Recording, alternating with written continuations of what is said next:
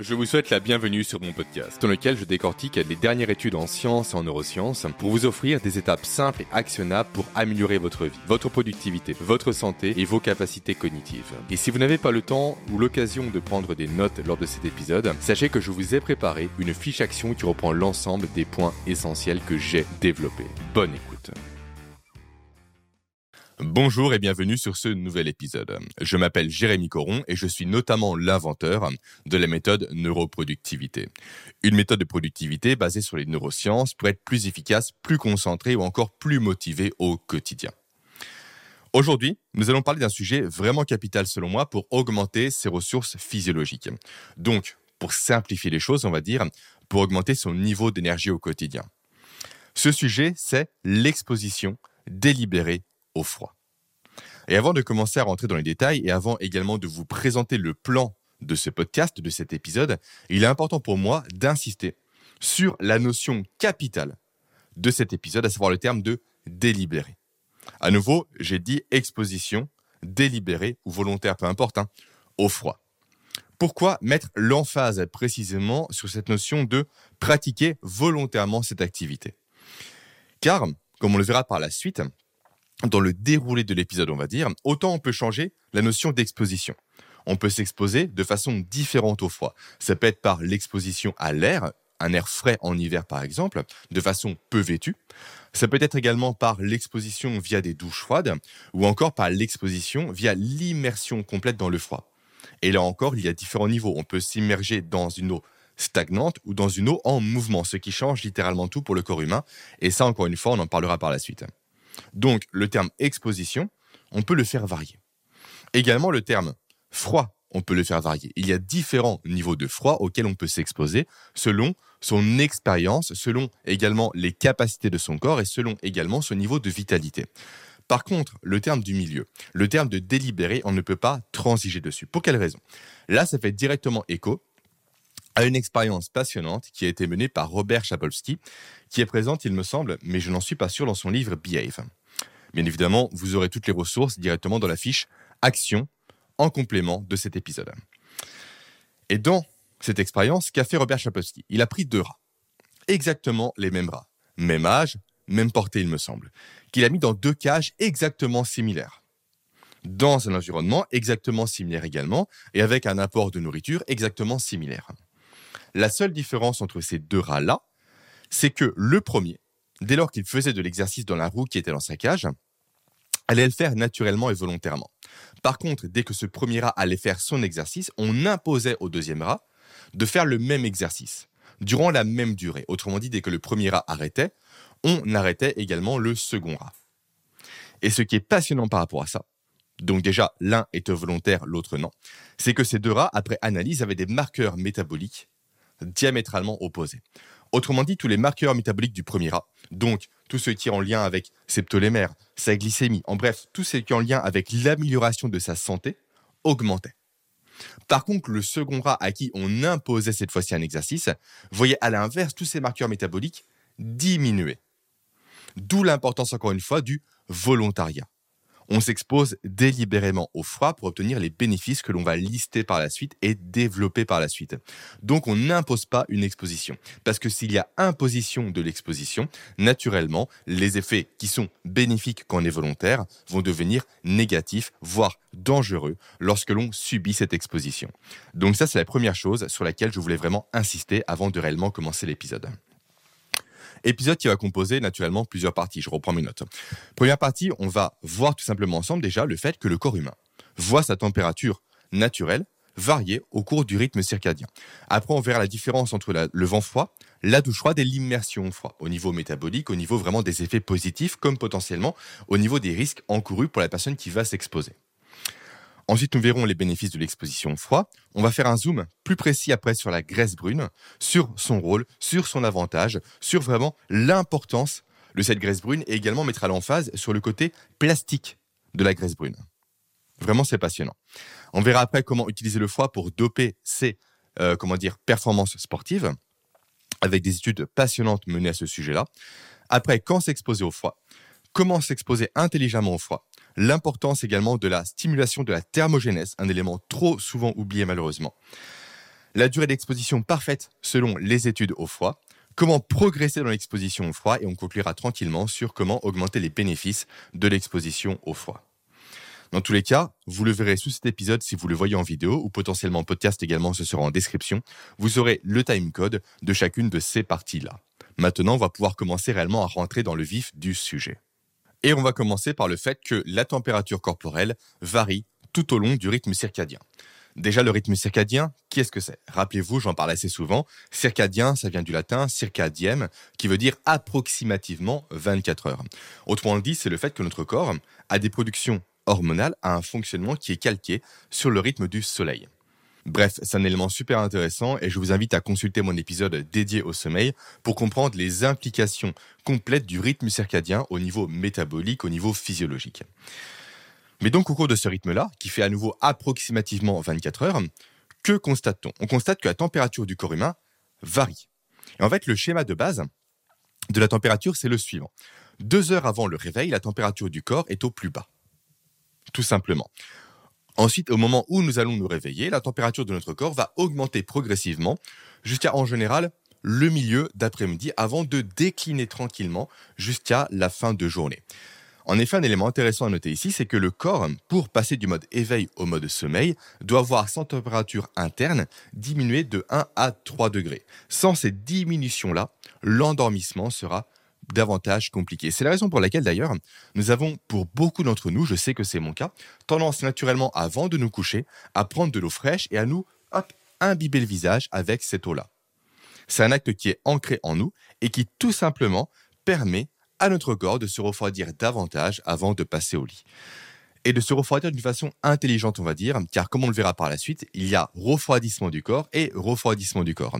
Autrement dit, il y a un refroidissement qui va provoquer une augmentation de la température. C'est paradoxal, mais on verra la raison pour laquelle ça se produit par la suite.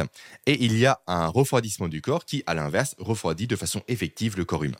Et ça, c'est en lien notamment avec les performances sportives. On fera des liens entre tout ça par la suite. Et donc, il est important de comprendre également ici, par rapport à ce rythme circadien-là, que ce cycle de la température nous éclaire sur le moment le plus opportun de nous exposer au froid, pour bénéficier notamment réellement des effets à nouveau bénéfiques de cette exposition précédemment citée.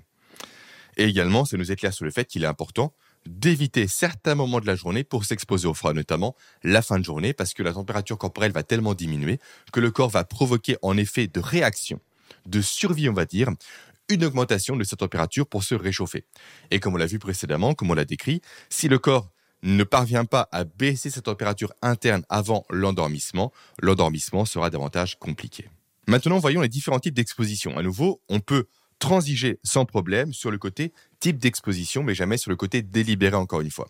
Donc il y a trois types d'exposition principaux. Soit il y a le vent frais, donc à savoir le fait d'aller dehors, potentiellement, bah potentiellement, oui non, euh, généralement quand il fait froid, quand nous sommes en hiver, de façon peu habillée pour tout simplement induire une exposition au froid par le contact avec l'air. Premier type d'exposition. Deuxième type d'exposition, c'est le fait simplement de prendre une douche froide. C'est l'exposition la plus commune, on va dire, mais paradoxalement, c'est la moins documentée scientifiquement parlant. On verra par la suite pourquoi. Et également, après, il y a le meilleur type d'exposition, entre guillemets, celui qui a été le plus testé et éprouvé par la science et qui apporte le plus d'effet sur le corps humain, à savoir l'immersion dans le froid, donc dans un bain froid, en rivière ou autre. Et avant de voir les différences réelles entre ces trois types d'exposition-là, tant au niveau des bénéfices que de l'intensité de froid provoqué, il faut comprendre déjà comment le corps humain perçoit le froid. Il le perçoit à travers d'un thermostat interne, on va dire, qui est situé dans notre cerveau, à savoir directement notre hypothalamus. Le rôle de l'hypothalamus par rapport à la température, il est simple. C'est de comparer tout simplement la température actuelle du corps humain par rapport à sa moyenne, qui est autour des 37 degrés. S'il constate potentiellement que le corps est trop bas par rapport à cette moyenne-là, il va provoquer tout simplement une augmentation de la température corporelle. A l'inverse, si la température est trop élevée, il va provoquer une évacuation de la chaleur en trop, notamment par de la transpiration, pour revenir à cette moyenne-là. On est dans cette notion d'homéostasie, le corps qui veut retourner, qui veut tendre, et non pas retourner d'ailleurs, à un équilibre certain. Voilà, ça c'est pour la base, à savoir le fait que l'hypothalamus est la zone du cerveau humain qui est là pour réguler la température corporelle. Et justement, cet élément est très important pour comprendre la suite, à savoir comment s'exposer délibérément et volontairement au froid. En effet, on a souvent tendance, quand on a trop chaud, et c'est un réflexe effectivement qui est presque inné en quelque sorte, euh, à savoir le fait de s'immerger la tête ou de se recouvrir la tête directement via quelque chose de très très froid. Ça peut être une serviette avec de l'eau fraîche ou j'en passe. Sauf que ça, c'est la pire façon de se thermoréguler, de faire diminuer sa température corporelle. Pour quelle raison? Parce que on vient directement rafraîchir la zone la plus proche de notre hypothalamus, qui va ressentir immédiatement une vague de froid s'emparer de son centre de contrôle, on va dire. Et donc, comme on l'a vu précédemment, si le corps du moins si l'hypothalamus directement voit un écart trop important à la baisse entre la température normale et la température actuelle, il va provoquer directement un phénomène de thermogénèse qui va être là pour réchauffer le corps humain. Autrement dit, en mettant une serviette fraîche directement sur sa tête, on vient directement dire au corps humain, non pas de baisser sa température, mais de l'augmenter. C'est comme si on mettait directement au niveau du capteur du thermostat d'une maison un sac de glaçons.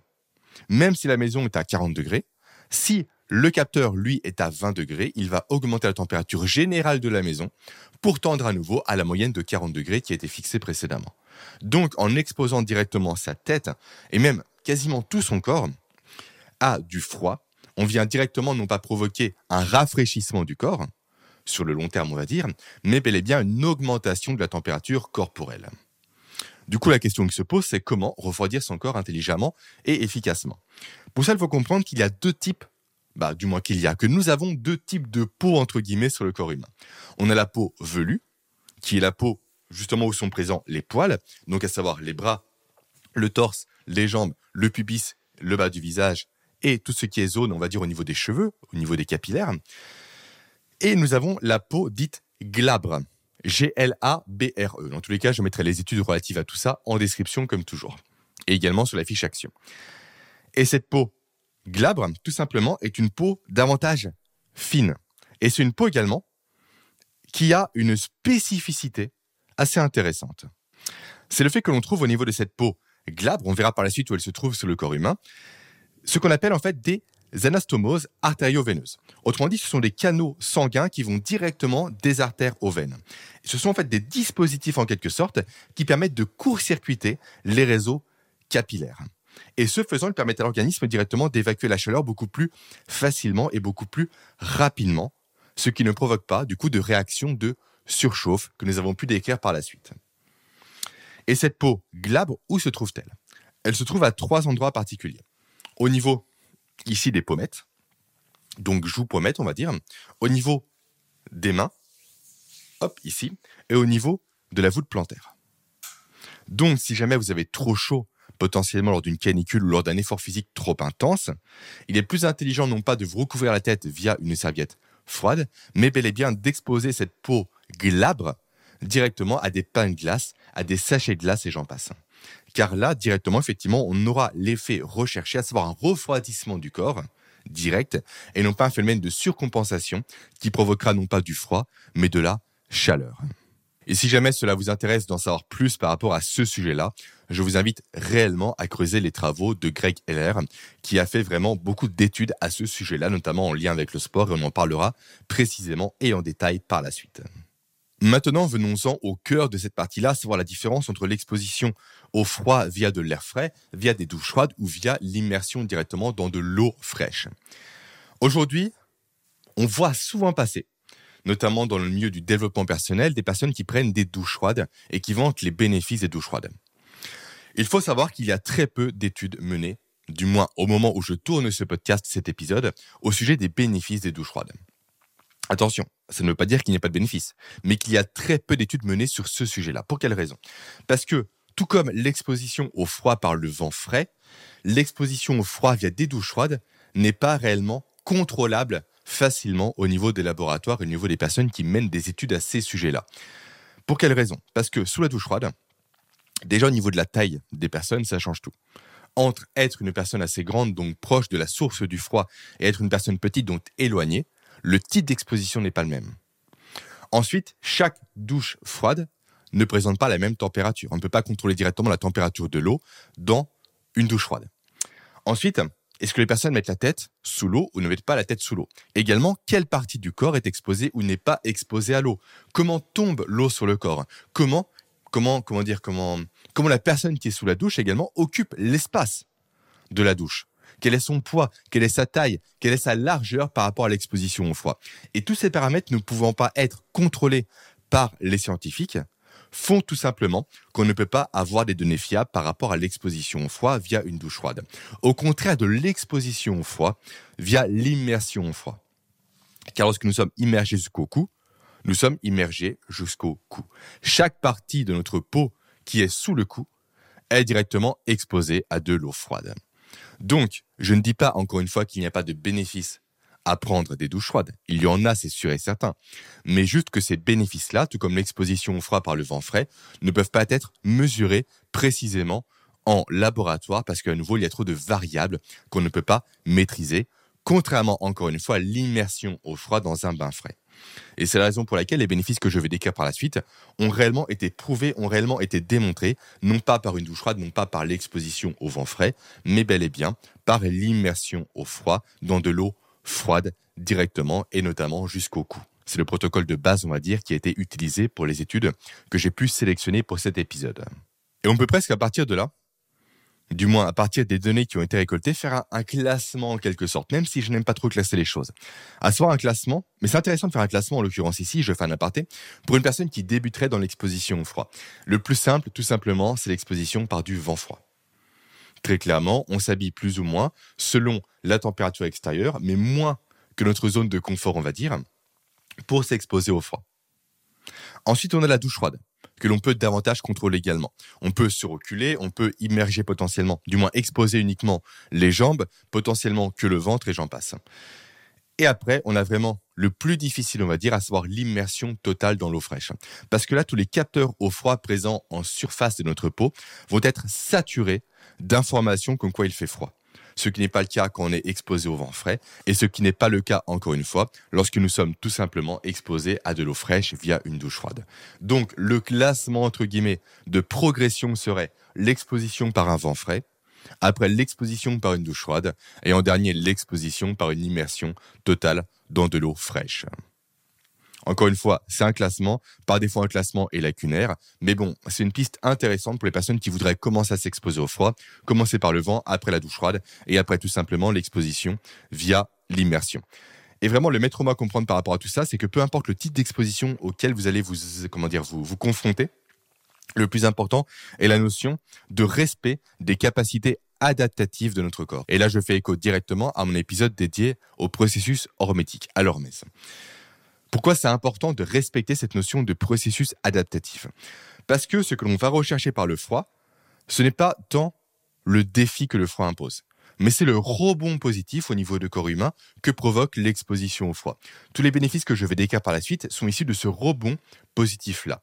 Sauf que la condition sine qua non à l'apparition de ce rebond positif-là, c'est le fait que le corps puisse rebondir, naturellement. Donc si on s'expose un froid trop important pour nous par rapport à notre niveau de tolérance au froid, naturellement, le corps va être dépassé et il n'y aura pas de rebond positif.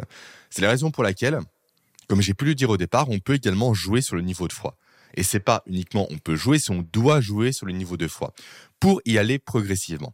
Il faut que le froid auquel on va s'exposer, et j'en parlerai par la suite, soit inconfortable d'une part, mais tout simplement nous permette de résister en sachant que nous ne sommes pas en danger, que le corps est en sécurité malgré la douleur, malgré le stress, malgré l'effet d'inconfort que provoque l'exposition au froid. Tant que nous savons précisément que nous ne sommes pas en danger, c'est un très bon indicateur pour prédire effectivement qu'il y aura ce rebond positif dont j'ai parlé précédemment. Et ça se nous mène naturellement sur la partie suivante, à savoir la partie des bénéfices de l'exposition au froid. Et là, nous allons voir deux types de bénéfices à la fois distincts mais véritablement liés. Les bénéfices physiologiques, donc vraiment sur tout ce qui se passe dans la chimie du corps, on va dire, et les bénéfices davantage cognitifs, que je vais axer vraiment sur la notion de productivité. Autrement dit, comment utiliser l'exposition volontaire au froid pour augmenter sa capacité à être efficace, concentré et motivé au quotidien. Car il y a une vraie corrélation à faire entre le froid et la performance professionnelle. Et également sportive, qu'on en parlera par la suite. déjà, pour commencer, il faut comprendre que le froid, lorsque l'on va s'exposer à ce dernier, va augmenter directement l'activité de notre système nerveux dit sympathique. Autrement dit, le système nerveux de l'action, du aller vers l'extérieur. En effet, quand on va s'immerger au froid, le corps veut tout simplement sortir de ce froid-là. Car ce dernier va provoquer un stress important qui va remettre potentiellement en cause ses chances de survie. Et vu que le but premier du cerveau humain, c'est la survie, il va rechercher, de par cette exposition-là, de par le froid qui va l'envahir en quelque sorte, qui va l'attaquer, à trouver toutes les solutions possibles et imaginables pour fuir le froid, pour sortir du froid, pour s'échapper du froid. Et ça, ça passe par une activation du système nerveux sympathique, qu'on oppose au système nerveux dit parasympathique, qui lui est le système nerveux du repos et de la digestion. Et on comprend naturellement que lors d'une exposition au froid, le corps ne veut ni digérer ni se reposer, il veut fuir, ce qui explique encore une fois l'activation, on va dire, majoritaire du système nerveux dit parasympathique. Et là, je vais en profiter pour faire un aparté vraiment intéressant entre le bon stress et le mauvais stress. En effet, on pourrait croire qu'exposer son corps à des niveaux de froid assez élevés peut être négatif et peut provoquer notamment l'apparition du cortisol. Le cortisol qui est l'hormone du stress et qui, lorsqu'il est présent de façon chronique, est négatif pour le corps humain. Mais il s'avérerait, d'après plusieurs recherches que j'ai pu lire à ce sujet-là, que l'exposition au froid ne provoque pas de pic de cortisol. C'est surprenant parce que la réponse au stress naturel du corps humain, c'est d'employer justement, d'activer le cortisol qui vient directement déstocker le glucose contenu dans le corps, qui est stocké au niveau des muscles, du foie et des réserves graisseuses, pour le transformer en énergie afin de fuir le stress en question. Mais là, ce n'est pas le cas. Pour quelle raison? Pour le comprendre, il faut directement se rattacher aux travaux de Hans Selye, un grand physiologiste qui a reçu notamment le prix Nobel pour avoir fait la distinction entre le stress, et la détresse. Détresse qui est justement une situation de stress qui provoque la libération de cortisol et d'autres catécholamines, notamment l'adrénaline et la noradrénaline, et le stress classique qui est davantage perçu de façon positive pour le corps humain. Et dans ce sens-là, il a créé une notion qu'il appelle le stress, E-U-S-T-R-E-S-S. Un terme inventé qui se compose de deux parties simplement, avec le préfixe E donc EU, qui vient du grec et qui signifie bien ou bon, qu'il a collé au terme de stress, et donc littéralement, stress, ça veut dire bon stress.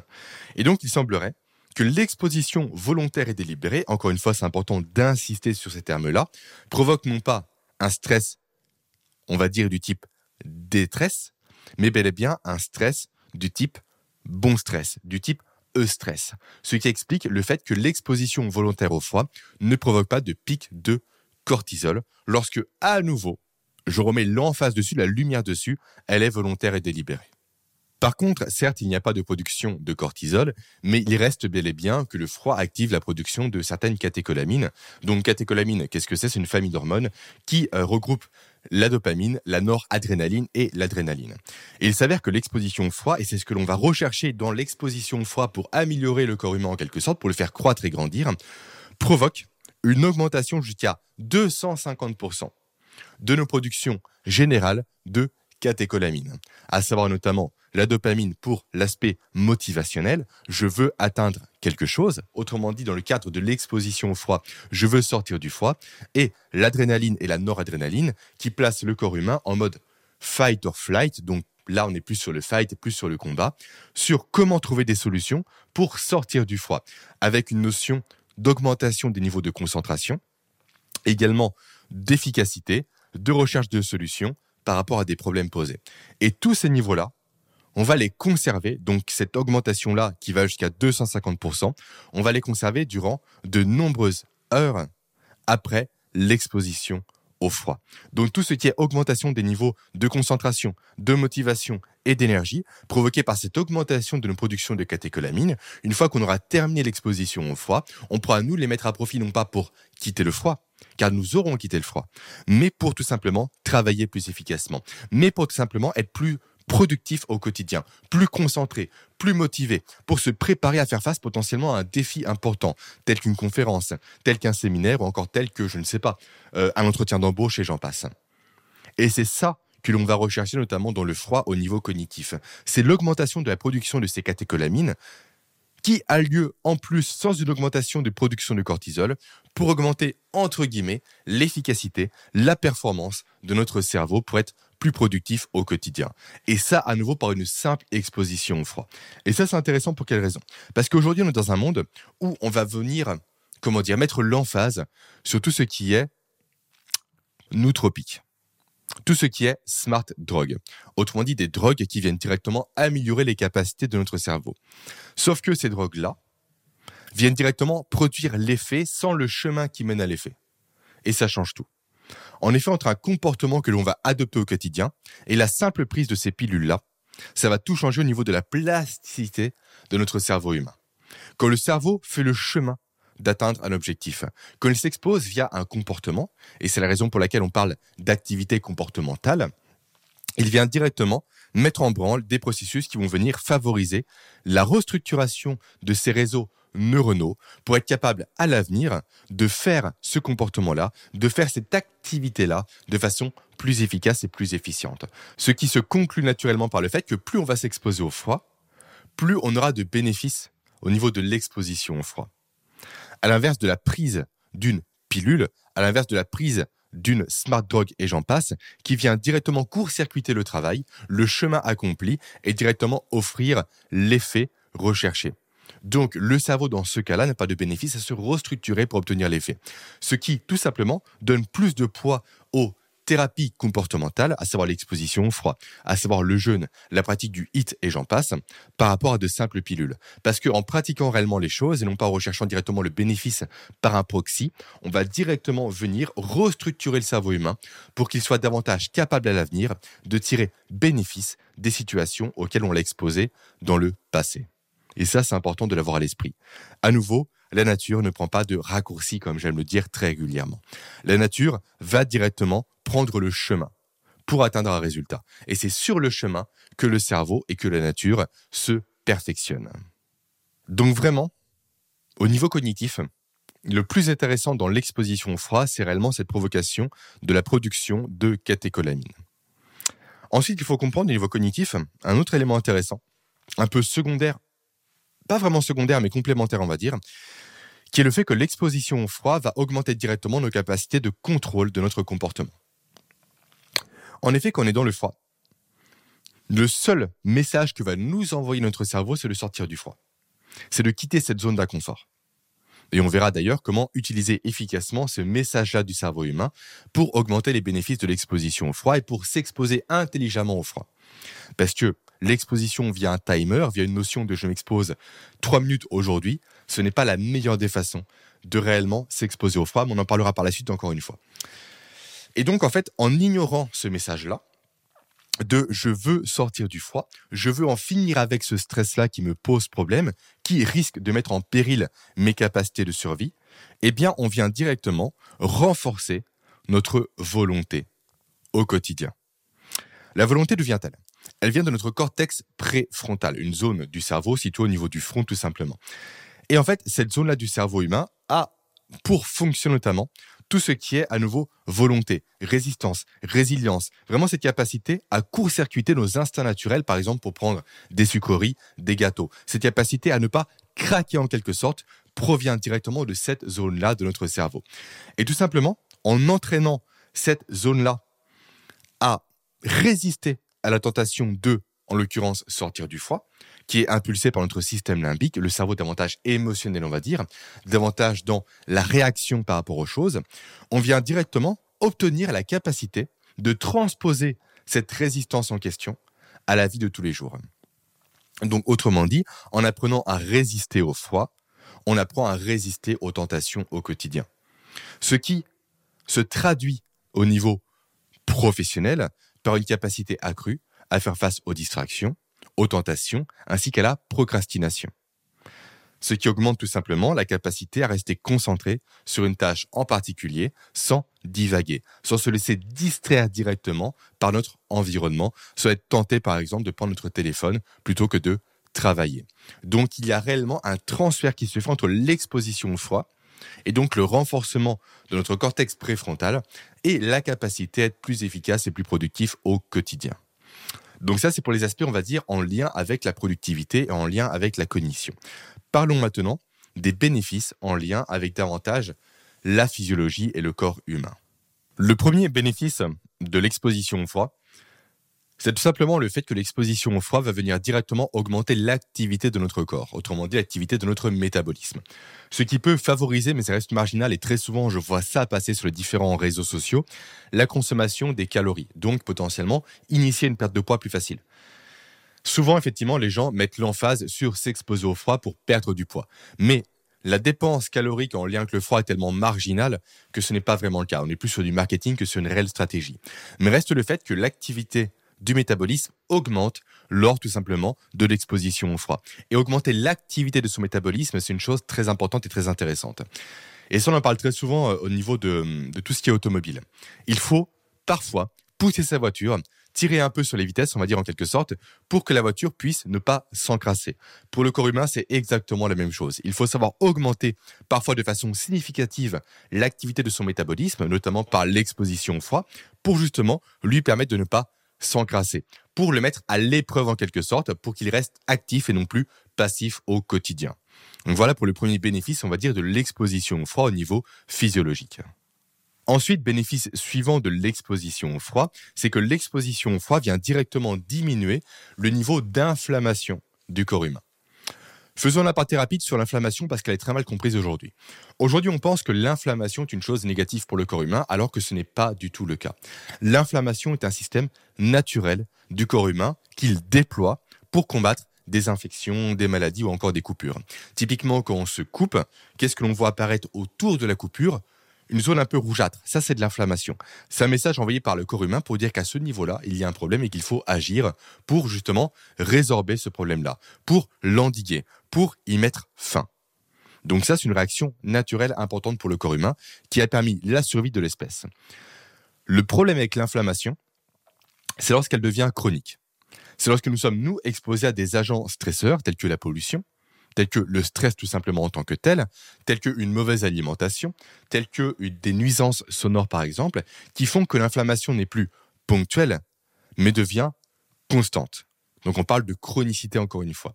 Et une inflammation chronique est problématique pour le corps humain, parce qu'elle vient directement provoquer un état d'affaiblissement global de notre corps et de notre organisme. Ce qui augmente les risques de dépression, d'anxiété et voire également de maladies d'Alzheimer et de maladies dites neurologiques. Donc en s'exposant au froid, on peut réduire cette inflammation chronique-là. Car en étant exposé au froid, le corps vient directement réduire l'activité notamment, du moins c'est le froid qui provoque cette réduction-là, l'activité du coup des cytokines inflammatoires, ce qui provoque du coup l'inflammation de façon notamment chronique dans le corps humain. Deuxième bénéfice du coup au niveau physiologique. Ensuite, bénéfice vraiment intéressant et vraiment important, c'est le fait que s'exposer régulièrement au froid augmente la tolérance du corps humain au froid. Autrement dit, on est en plein dans le système de neuroplasticité dont j'ai parlé précédemment. Le cerveau humain et donc le corps humain par extension vont se façonner, se remodeler pour venir, après une exposition au froid, renforcer le corps humain pour qu'il soit plus résistant, plus résilient face à un froid éventuel futur. Et c'est la raison pour laquelle je fais à nouveau un écart et un encart, on va dire, dans cet épisode-là. Dans des pays tels que la Norvège, il me semble, les, il y a une coutume. Euh, une coutume qui fait que les familles font dormir les nourrissons jusqu'à 3 ans, il me semble. Ça, ça a vérifié. Je mettrai à nouveau les sources dans l'épisode ainsi que dans la fiche action. Donc, faut dormir les nourrissons et les enfants jusqu'à 3 ans sur le balcon, notamment en hiver, pour que ces enfants-là, ces bébés-là deviennent des adultes naturellement tolérants et résistants au froid. Et je trouve qu'aujourd'hui, en, entre guillemets, en Occident, même si à nouveau la Norvège fait partie de l'Occident, on va dire en France, pour ce qui nous concerne, nous particulièrement, on a perdu ce rapport au froid-là. On a perdu ce rapport aux extrêmes-là. On a vraiment cette notion constante d'être dans une moyenne. Une moyenne de température notamment, où il fait ni trop chaud en été, ni trop froid en hiver. Sauf que à cause de ce confort-là qu'apportent notamment les chauffages, et thermostats et j'en passe, on vient directement endiguer la capacité du corps humain à faire face aux extrêmes et donc à se renforcer dans la volatilité, à se renforcer face à des températures extrêmes vers le haut comme vers le bas. Et malheureusement, à cause de ça, on prive notre corps de production de catécholamines intéressantes pour venir renforcer notre organisme au quotidien et donc accroître quotidiennement notre santé, augmenter notre longévité par des processus physiologiques Et c'est la raison pour laquelle il est important de réhabiliter le froid de notre quotidien, d'arrêter de constamment rechercher la moyenne, la température de 20-22 degrés autour de laquelle nous sommes bien. Mais le corps humain et le cerveau humain n'ont pas évolué dans une moyenne. Ils ont évolué dans des extrêmes. Ce que Nassim Nicolas Taleb appelle la stratégie de l'altère. Ne jamais être au milieu de l'altère, donc là où il n'y a pas de poids, mais constamment aux extrêmes de l'altère. Le chaud, le froid, la marche, le sport haute intensité, les lectures futiles ou les lectures techniques et compliquées. Parce que tout ce qui est au milieu ne vient pas challenger le corps humain et le cerveau humain. Donc autant que faire se peut, ajoutez du froid dans votre quotidien, ajoutez du chaud également, ajoutez de la volatilité. Donc ça, c'est pour l'aparté. Mais en ajoutant effectivement ces extrêmes dans votre quotidien, vous allez renforcer directement les capacités physiologiques de votre organisme et faire croître votre organisme. Et on est actuellement, pour conclure cette parenthèse, on va dire, dans un monde où on parle d'humain augmenté par l'IA, par des casques à réalité virtuelle, par des puces qu'on va implanter dans le cerveau. Mais avant de parler d'humain augmenté, commençons déjà par activer à 100%, entre guillemets, les capacités de notre corps par des exercices comportementaux d'exposition à des situations extrêmes. Car pourquoi vouloir augmenter un être humain qui de base n'est pas au maximum, entre guillemets, de ses capacités? Ça, c'est pour, on va dire, ma prise de position personnelle. Ensuite, l'autre effet vraiment intéressant du foie, c'est la stimulation de la plasticité des graisses brunes. On va commencer déjà par voir ce que sont les graisses brunes. Les graisses brunes, tout simplement, ce sont des graisses qui ne font pas prendre de poids, on va dire, qui ne se remarquent pas sur le physique, qui sont situées principalement au niveau, hop, ici au niveau de la nuque, au niveau du cou pour les personnes qui me regardent, et qui permettent tout simplement de gérer la thermorégulation du corps humain. Autrement dit, ces graisses sont brunes parce qu'elles contiennent beaucoup de mitochondries. Que sont les mitochondries? Ce sont des mini-centrales à énergie présentes dans notre corps. Et donc, quand l'hypothalamus voit que la température du corps baisse trop, il vient notamment activer justement l'activité de ces mitochondries contenues principalement dans nos graisses brunes pour augmenter la température du corps humain. Donc forcément, plus on va travailler l'exposition au froid, plus on va dire au corps humain qu'il est important d'augmenter tout simplement notre niveau de graisse brune. Graisse brune qui joue également un rôle intéressant, il me semble. Là, je dis ça de tête, j'ai plus les études en tête, dans tout ce qui est régulation de la glycémie, et notamment dans tout ce qui est sensibilité à la glycémie. Et on le sait très bien, plus on est sensible à la glycémie, donc à l'élévation du taux de sucre dans le sang, plus le corps va réagir quand le taux de sucre augmente, plus cette euh, capacité-là est corrélée avec une augmentation de la longévité. D'où l'importance, encore une fois, de chercher à augmenter ces graisses brunes au quotidien. Graisses brunes, d'ailleurs, pour information, qui sont davantage présentes chez la femme. Pour quelles raisons À nouveau pour des raisons qui seraient évolutives, car la femme donne la vie et doit protéger l'enfant, notamment lors de ses premières années, notamment par l'allaitement. Donc il est logique que la femme ait plus de graisse brune pour faire davantage face à des périodes de froid, notamment quand elle est enceinte, donc davantage vulnérable. Et c'est intéressant également parce que on le constate au quotidien. Vous, les femmes qui m'écoutez, allez potentiellement abonder dans mon sens. Vous avez plus froid que nous les hommes. Et ça, on le sait parfaitement bien parce que notamment, l'homme a un cœur qui est plus gros que la femme. Donc a un cœur qui est davantage capable de pomper du sang et de l'envoyer en périphérie, donc au niveau des mains et des pieds, pour réchauffer ces zones-là. Ce qui explique naturellement que les femmes, ayant un cœur plus petit, aient moins cette capacité-là à envoyer du sang en périphérie et ont davantage froid que les hommes. Parce que ce qui va se refroidir en premier chez la femme, ça va être ses mains et ses pieds. En effet, la plupart des femmes ont les mains plus fraîches que les hommes. Et comme on l'a vu précédemment, au niveau des mains et au niveau des pieds qu'avons-nous, nous avons de la peau glabre. Donc la peau justement qui est davantage fine et qui permet de refroidir le corps plus facilement. Donc en ayant les mains plus fraîches, naturellement on aura un corps qui en réponse sera plus froid, car il sera davantage refroidi, comme on l'a vu précédemment encore une fois. Enfin, dernier élément intéressant par rapport à la graisse brune pour conclure sur cette partie-là, c'est le fait qu'il y a, on a vu précédemment tout simplement une corrélation entre l'augmentation de la sensibilité à l'insuline et l'augmentation de l'espérance de vie. Il y a une autre corrélation que l'on pourrait faire. Alors, cause ou corrélation, c'est pas encore précisément au niveau de la science. C'est le fait que passé 40 ans, il y a une association entre diminution de la graisse brune et obésité. En effet, il a été montré que passé 40 ans, on a tendance à avoir une diminution de nos réserves de graisse brune, notamment si on ne s'expose pas volontairement au froid pour pallier, du moins pour réduire ce phénomène-là. Et on ne sait pas encore au niveau de la science, en fait, si la graisse brune diminue avec l'âge naturellement, et si on devient obèse à cause de cette diminution-là, ou si nous devenons obèses, bah, du moins davantage obèses, si on prend davantage de poids, pardon, on va dire, avec l'âge, ce qui augmenterait la chute de la graisse brune. Mais comme la graisse brune est un organe sensible à l'insuline, on l'a vu précédemment, ça rappelez-vous, la première hypothèse sera privilégiée. En effet, au même titre que les muscles deviennent moins sensibles à l'insuline avec l'âge, la graisse brune également deviendrait moins sensible avec l'âge. Donc ce serait davantage la diminution de la sensibilité à l'insuline qui provoquerait une prise de poids qui elle-même entraînerait une diminution tout simplement de la, quantité de réserve de graisse brune dans le corps humain. Maintenant, on va parler du sujet, on va dire presque central de cet épisode, au bout quasiment d'une heure d'enregistrement, j'en ai conscience, à savoir comment s'exposer intelligemment au froid. Mais avant de voir ce sujet-là, on va faire deux petits détours importants. Premier détour, comment utiliser le froid pour doper ses performances sportives. Et là, on refait écho directement aux travaux de Greg Heller, dont on a parlé précédemment au niveau de la peau glabre, qui a noté, de par plusieurs études intéressantes, que si on vient rafraîchir sa peau glabre, donc mettre des poches de glace au niveau des pieds, donc de la voûte plantaire, pardon, et au niveau des mains ou au niveau potentiellement des pommettes, on viendrait augmenter non pas directement sa force, car on parle dans son étude en question des sports de force, notamment la musculation. Donc on ne va pas augmenter directement la force, mais davantage la résistance musculaire. Alors là, je n'ai plus malheureusement précisément les données que lui a mis en évidence dans son étude, mais par exemple, en s'exposant au froid, si on fait du développé couché à 80 kg, imaginons que l'on fasse, euh, je ne sais pas, 3 séries à 10 et après, en temps normal, hein, j'entends, hein, 3 séries à 10, puis une série de 7 répétitions, puis de 5, puis de 3, eh bien, en s'exposant au froid, on ferait 3 séries à 10 et après 3 séries potentiellement autour des 8-7 répétitions. On n'aurait pas cette chute de répétition-là à cause, du moins grâce à l'exposition au froid. Comment Greg Heller explique-t-il cela?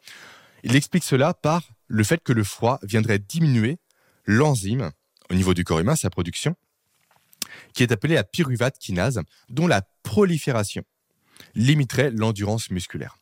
Donc, dans tout ce qui est sport d'endurance, dans tout ce qui est sport également de résistance, s'exposer au froid intelligemment, encore une fois, donc au niveau de la zone glabre, de la peau glabre, permettrait tout simplement d'augmenter ses performances de façon générale. J'ai essayé personnellement et ça fonctionne très bien. Donc, je vous invite également, si vous êtes sportif ou sportif, à essayer cela de votre côté. Ensuite, l'autre aparté que je voulais faire, c'est quand s'exposer au froid. En fait, il faut avoir conscience que lorsque l'on va s'exposer au froid, on va induire, comme on l'a vu précédemment, des changements de production hormonale, notamment au niveau de la production des catécholamines, qui vont être durables et qui vont notamment durer entre 4 à 6 heures. Ce qui va augmenter notamment l'activité du corps humain et l'activité non pas du système nerveux parasympathique, rappelez-vous le système du repos et de la digestion, mais bel et bien l'activité du système nerveux dit sympathique l'activité du je vais vers l'extérieur, je me dépense, je vais dominer le monde en quelque sorte. Donc quand on comprend ça, quand on sait que ces effets-là durent entre 4 et 6 heures, on comprend naturellement qu'il faudrait éviter une exposition au froid dans le début d'après-midi, parce que ça pourrait entraver potentiellement le repos du soir. Et c'est la raison pour laquelle je vous invite à faire l'exposition au froid, idéalement dès le matin.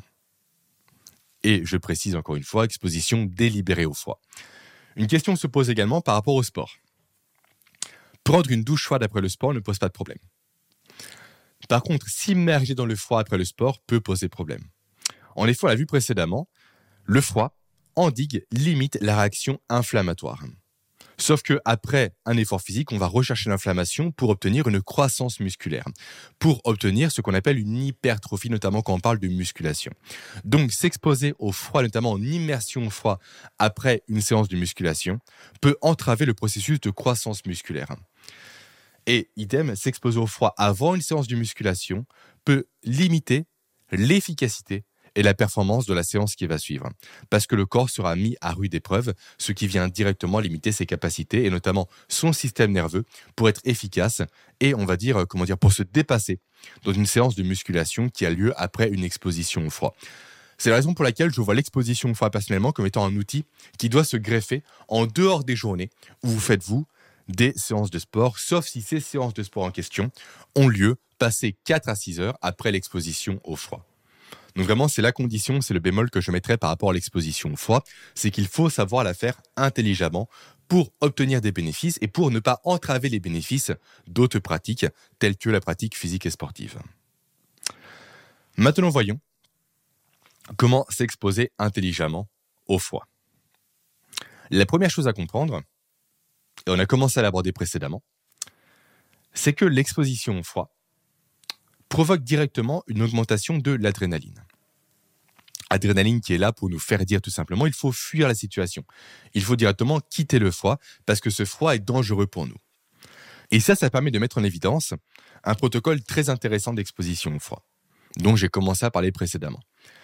En effet, aujourd'hui, on entend très souvent parler, et ça, ça cause d'une étude dont on parlera par la suite, qu'il faut s'exposer potentiellement deux minutes au froid, trois minutes au froid. En fait, on donne constamment des indications temporelles d'exposition au froid. On donne des durées d'exposition. Sauf que s'exposer au froid via une durée pose deux problèmes. Premier problème, c'est que s'exposer via une durée empêche littéralement d'être en, accord, en alignement avec la loi d'Hormèse dont j'ai parlé précédemment, qui nous dit simplement qu'il faut subir un choc qui soit adapté à notre capacité d'adaptation du corps humain. Donc si on dépasse les capacités adaptatives, naturellement, on n'aura pas de bénéfices, mais uniquement des effets négatifs. Quand on s'expose via une volonté de tenir un temps en particulier, on va venir directement ne pas écouter les ressentis de notre corps. En effet, on peut tenir parfois 5 minutes dans du froid quand toutes les conditions sont bien réunies. Autrement dit, quand on a bien dormi, quand on a eu des bonnes nouvelles et j'en passe, qu'on n'est pas soumis à des stress. Mais ce même froid, pris dans des conditions différentes, notamment qu'un manque de sommeil, avec des impôts à payer, avec potentiellement une rupture amoureuse ou autre, ce ne sera pas pareil. Parce que notre système nerveux ne sera pas autant efficace, ne sera pas autant armé pour faire face au froid. Donc si on reste buté et borné à une notion de tenir 5 minutes, 5 minutes dans un froid où toutes les conditions sont réunies pour tenir apportera des bénéfices, mais 5 minutes dans un froid où toutes les conditions sont là pour nous faire dire qu'on n'a pas les ressources physiologiques, là, ça s'avérera négatif pour nous. Et c'est la raison pour laquelle je vous invite non pas à tenir une notion de durée, mais davantage une notion de mur d'adrénaline à franchir. Qu'est-ce que je veux dire par là? Simplement, à nouveau, le corps, lorsqu'il est exposé au froid, lorsqu'il fait face à un froid, va produire de l'adrénaline. Adrénaline que l'on va sentir de façon pulsatile dans le corps humain. On n'est pas sur une notion de l'adrénaline se produit et on la ressent de façon constante. Non, on ressent des vagues d'adrénaline, des pics d'adrénaline, des pics de je veux sortir, je dois partir, je dois quitter ce lieu-là. Donc plutôt que de se dire je dois tenir 5 minutes, le plus intelligent selon moi serait de se dire je dois passer 5 murs d'adrénaline aujourd'hui. Potentiellement, ces 5 murs vont me faire tenir durant 4 minutes quand tout va bien, et potentiellement durant 30 secondes quand tout va mal. Mais c'est OK. Parce que c'est l'indicateur de l'état de forme de mon système nerveux, de ma capacité réellement à encaisser le froid que je m'impose aujourd'hui. Donc il faut arrêter, je pense, de raisonner en termes de temps à tenir, mais bel et bien en termes de ressenti du corps humain et de compréhension des signaux qu'il va nous envoyer. Donc ça, c'est pour le premier problème qu'induit une exposition chronométrée au froid. Cette notion de on ne peut pas tenir compte par une notion de chronomètre de l'état du système nerveux. Deuxième problème, c'est que en, s'imposant un temps, on va être soumis directement à la loi de Goodhart. Loi de Goodhart qui nous dit simplement que dès lors qu'un indicateur devient un objectif, il sait être un bon indicateur. Autrement dit, dès lors que l'on va se fixer constamment de tenir longtemps dans du froid, on va faire ça non pas pour les bénéfices du froid, mais pour le challenge que cela représente. Et là, ça devient contre-productif au niveau physiologique. Parce qu'on n'est plus dans les ressentis, plus dans l'écoute, mais dans cette notion de je veux battre un chronomètre. Et ce n'est pas le but recherché par l'exposition au froid. Ensuite vient la question du niveau de froid. J'ai commencé à l'aborder précédemment dans l'épisode, mais je vais le répéter ici. Le plus important à comprendre, c'est que le niveau de froid soit adapté à vous et qu'il puisse vous permettre de vous dire tout simplement lorsque vous serez dans le froid, donc soit sous la douche, soit immergé ou voire en extérieur, c'est désagréable. Mon corps me dit qu'il ne faut pas rester dans cette situation-là, mais je suis en sécurité. Le maître mot ici, c'est la sécurité. On doit être capable de se dire, OK, ce n'est pas agréable, mais si je reste ici, je ne suis pas en danger. Tant que cet indicateur-là, cet élément-là est validé, ça veut dire que le niveau de froid est bon pour nous. Et quand on comprend ça, quand on comprend cette combinaison entre mur d'adrénaline et également tout ce qui est euh, comment dire, euh, niveau de froid intéressant, on peut comprendre, on peut mettre en place, on peut élaborer une stratégie d'exposition au froid pour s'améliorer dans l'exposition au froid. Parce que le but reste l'amélioration. Parce que au niveau de la loi de l'hormèse, si on garde constamment le même stimuli durant des années et des années, on l'a vu précédemment, le corps va s'adapter. Donc les bénéfices que l'on va rechercher vont naturellement diminuer. C'est la raison pour laquelle il faut progresser dans le froid.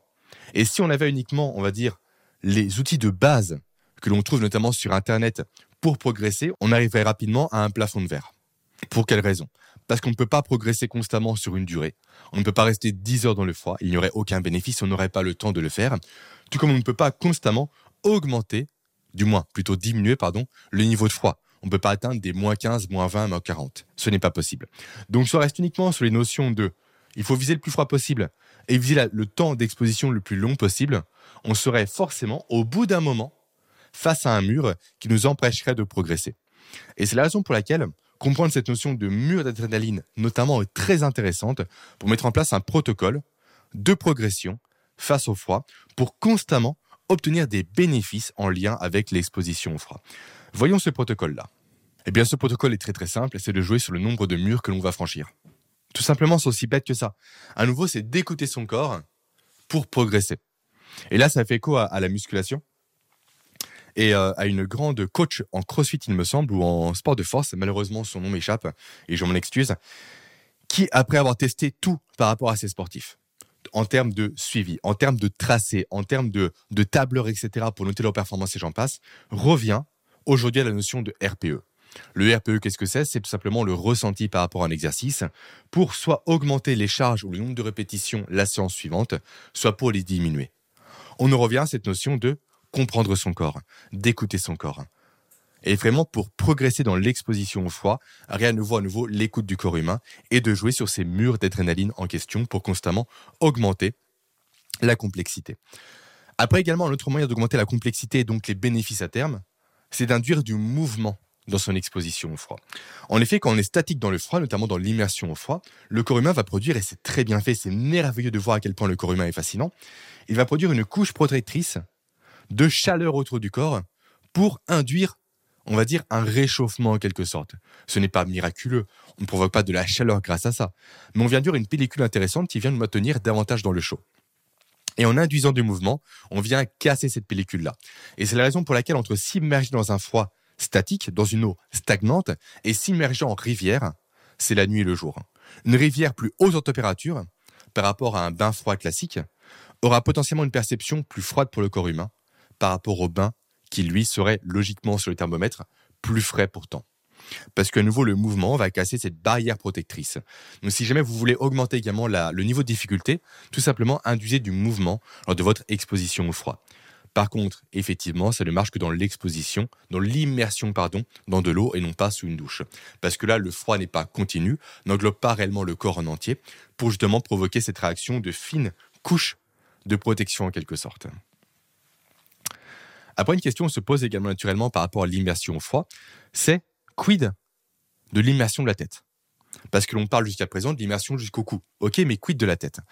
Eh bien, quand on va immerger ses têtes dans le froid, effectivement, on vient directement changer les paramètres. Parce que dès lors que l'on vient directement immerger sa tête dans le froid, on vient induire ce qu'on appelle le réflexe de plongée. Qu'est-ce que le réflexe de plongée?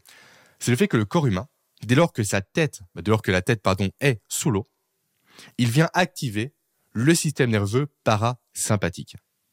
Donc là, on va presque, alors non pas avoir un équilibre, mais on va avoir une diminution du sympathique pour une augmentation du parasympathique.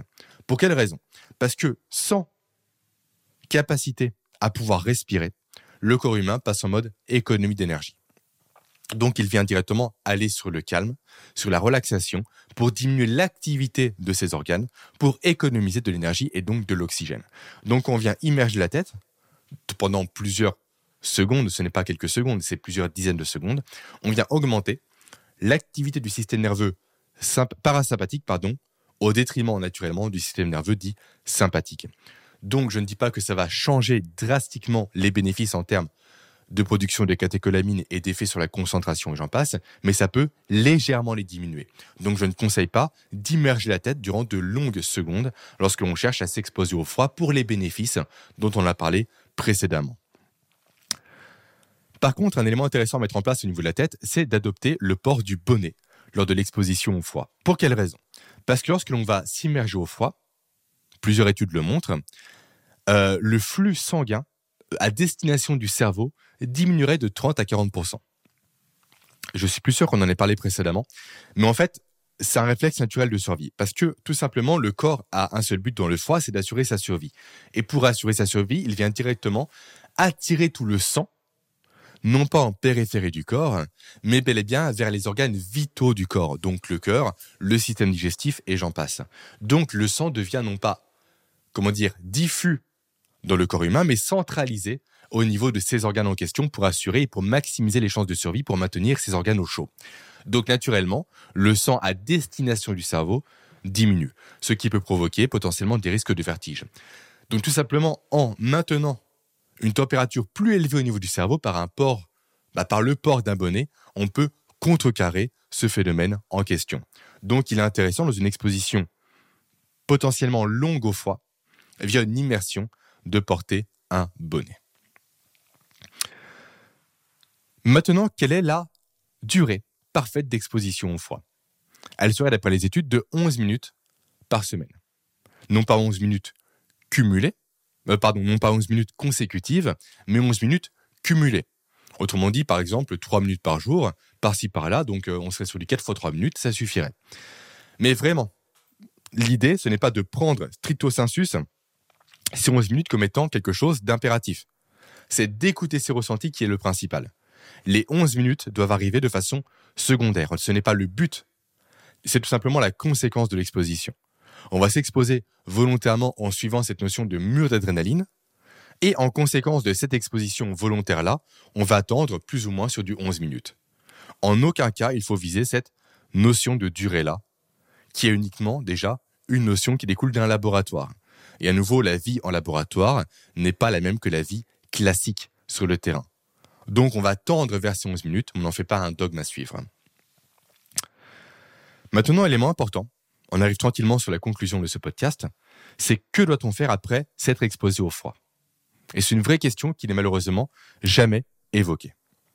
Et on verra juste après, j'ai oublié d'en parler malheureusement, un protocole très efficace, d'immersion au froid. Alors, que doit-on faire? Eh bien, on doit laisser le corps se réchauffer de lui-même idéalement. On ne doit pas se sécher avec une serviette, pas se mettre au chaud. Mais on doit littéralement laisser le corps par du mouvement notamment, par potentiellement des squats ou autres, se réchauffer pour provoquer le phénomène de thermogénèse. C'est ce phénomène de thermogénèse-là, donc le retour à la normale, on va dire, du corps humain, par une activation du, euh, de, de l'hypothalamus, qui va permettre réellement notamment le développement de la quantité des graisses brunes. En effet, si on permet au corps directement par des substituts de se réchauffer par un chauffage, par un plaid et j'en passe, pourquoi irait-il naturellement se restructurer, se retravailler pour progresser, pour faire face à un froid futur, sachant qu'il saura pertinemment qu'on va le couvrir après une exposition au froid? Il faut laisser le corps, peut-être pas à chaque fois, mais au moins une fois par semaine, seul à lui-même, en train de se réchauffer par des voies naturelles et non pas artificielles.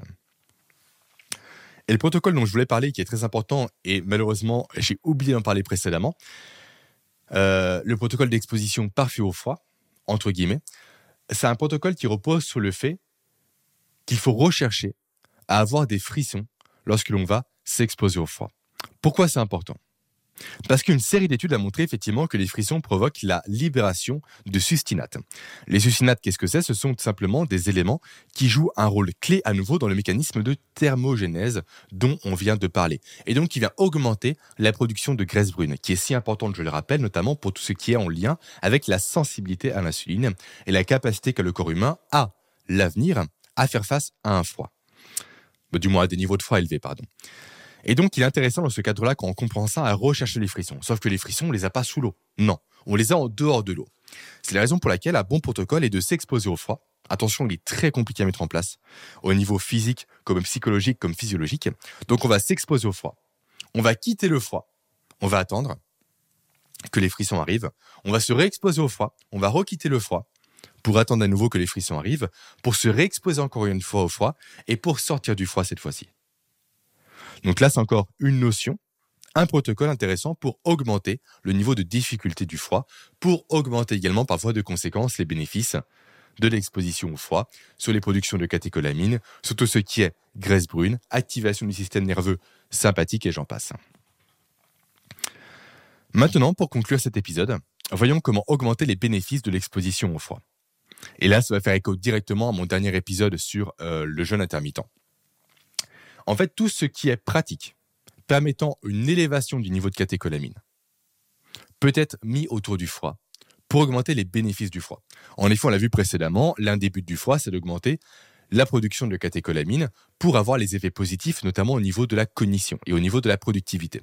Donc, si on vient greffer différentes activités qui provoquent cette augmentation naturelle de catécholamine autour du froid, on va maximiser forcément cette augmentation en question. Et là, je pense notamment au jeûne intermittent, que j'ai déjà traité lors d'un épisode, et je pense également à la pratique du HIIT, donc le sport à haute intensité, qui provoque également cette augmentation de catécholamine. Donc si on groupe ces trois éléments-là, on arrive sur des bénéfices très intéressants au niveau cognitif et donc au niveau de la productivité. Et potentiellement, grouper ces trois activités-là dès le matin peut être vraiment très puissant pour avoir une journée véritablement productive et efficace. Et notamment, ça peut être une bonne stratégie à employer lorsqu'on a un événement important auquel on doit faire face. Et enfin, un autre élément intéressant sur lequel on va conclure cet épisode-là, c'est le fait de combiner caféine et exposition au froid. En fait, consommer du café dans les 60 à 120 minutes avant l'exposition au froid peut être très intéressant. Pour quelle raison? Parce que la caféine, j'ai fait également un épisode dédié à ce sujet-là si jamais ça peut vous intéresser, sur comment optimiser sa consommation de caféine, vient directement augmenter le nombre de récepteurs à dopamine au niveau du cerveau humain. Et on l'a vu précédemment, le foie vient directement augmenter la production de dopamine.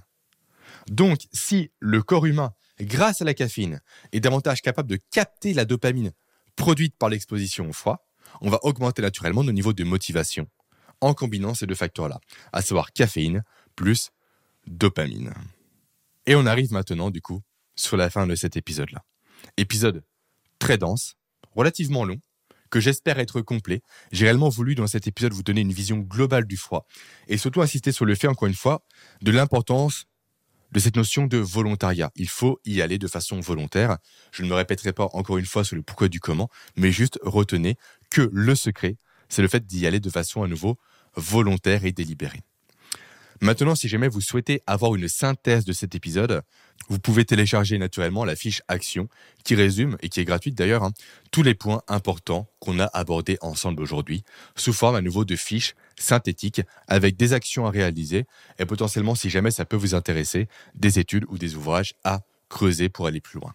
Je vous souhaite maintenant une très bonne journée et je vous dis à très vite pour un nouvel épisode. Je vous remercie d'avoir écouté cet épisode en entier. Avant de vous laisser, rappelez-vous que vous pouvez télécharger le résumé des actions, des outils, des stratégies et des ressources que j'ai pu citer en cliquant sur le premier lien présent en description. À très bientôt pour un nouvel épisode.